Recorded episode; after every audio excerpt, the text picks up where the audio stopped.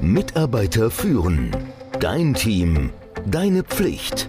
Der Podcast für Antreiber, Macher, Menschenkenner, Widerstandskämpfer und Zuhörer.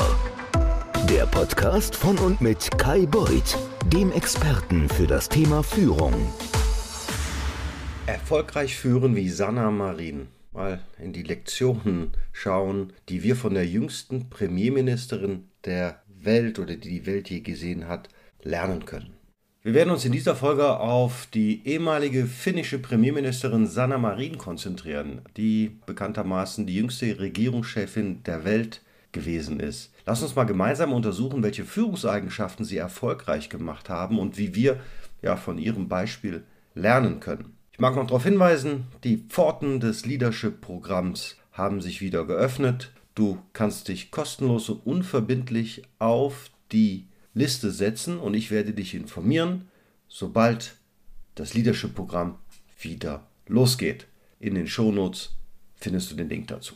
Also, das erste, was Sanna Marin gemacht hat, sie war eine kollaborative Führungskraft. Sanna Marin hat während ihrer Amtszeit eine derartige kollaborative Führungsweise gezeigt, die auf die Teamarbeit, auf offene Kommunikation und einen ja tatsächlich inklusiven Entscheidungsprozess basierte.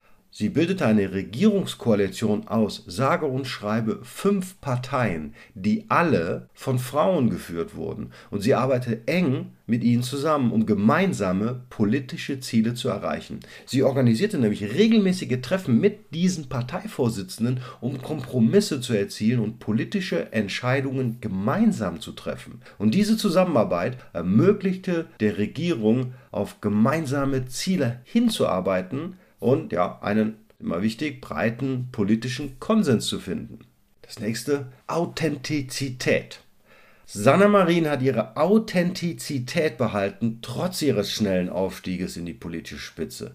Sie hat gezeigt, dass Führungskräfte ihre eigene Persönlichkeit und Werte in ihre Arbeit einbringen können und das ohne Kompromisse bei der Professionalität zu machen.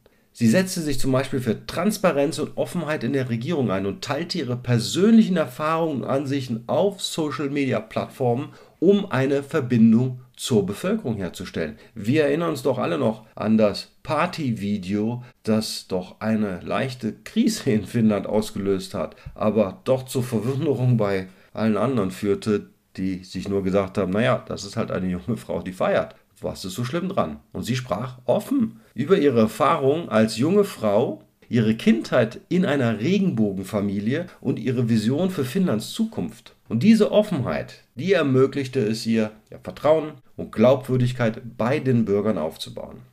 Sanna Marin hat während ihrer Amtszeit emotionale Intelligenz demonstriert, indem sie empathisch und einfühlsam auf die Bedürfnisse und Sorgen ihrer Bürger und Kollegen einging. Während der Covid-19-Pandemie zeigte sie Verständnis für die Herausforderungen, denen ihre Bürger gegenüberstanden. Und ja, sie setzte Maßnahmen, um die Gesundheit und das Wohlbefinden eben diese zu schützen. Sie kommunizierte regelmäßig und empathisch mit der Bevölkerung, indem sie Informationen über die getroffenen Maßnahmen und die nächsten Schritte bereitstellte. Also diese offene Kommunikation half dabei, Ängste und Unsicherheiten abzubauen und die Bevölkerung über die notwendigen Maßnahmen zur Eindämmung des Virus zu informieren. Sie hat bewiesen, dass Führungskräfte mutig und entschlossen sein müssen und um schwierige Entscheidungen zu treffen und um ihre Vision umzusetzen. Sanna Marin setzte sich entschlossen für den Klimaschutz ein und sie verfolgte wirklich ehrgeizige Ziele, nämlich Finnland bis 2035 klimaneutral zu machen. Sie unterstützte eine Reihe von Umweltschutzmaßnahmen, die die Förderung erneuerbarer Energien, die Reduzierung von Treibhausgasemissionen und den Übergang zu einer Kreislaufwirtschaft ermöglichten. Trotz möglicher politischer und wirtschaftlicher Herausforderungen, das kann man wohl sagen, blieb sie standhaft in ihrem Engagement für den Umweltschutz und die Umsetzung ihrer Klimaziele. Ja, Work-Life-Balance. Sie hat erkannt, dass eine ausgewogene ja, Balance für Führungskräfte wichtig ist, um langfristig erfolgreich und motiviert zu bleiben. Trotz ihrer anspruchsvollen Rolle als Premierministerin fand Sana Marin Zeit für ihre Familie. Sie hat mehrfach die Bedeutung von Freizeit und Erholung betont. Sie hat Fotos geteilt und Anekdoten aus ihrem Privatleben und die haben gezeigt, wie sie trotz ihrer politischen Verantwortung Zeit für ihren Ehepartner aber auch ihre Tochter fand. Und diese Balance zwischen Beruf und Privatleben half ihr, ihren Fokus und ihre Energie aufrechtzuerhalten und gleichzeitig ein Vorbild für andere Führungskräfte zu sein. Vielen Dank, dass du dabei warst und ich hoffe, du konntest von Sanna Marins Führungsstil und ihrer Herangehensweise inspiriert werden.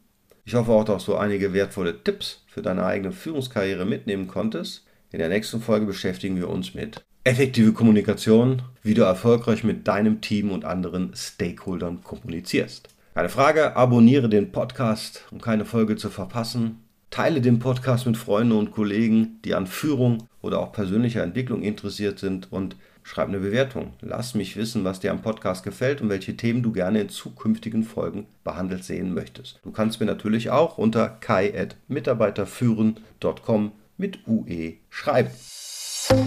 Mitarbeiter führen. Dein Team. Deine Pflicht. Der Podcast für Antreiber, Macher, Menschenkenner, Widerstandskämpfer und Zuhörer. Der Podcast von und mit Kai Beuth, dem Experten für das Thema Führung.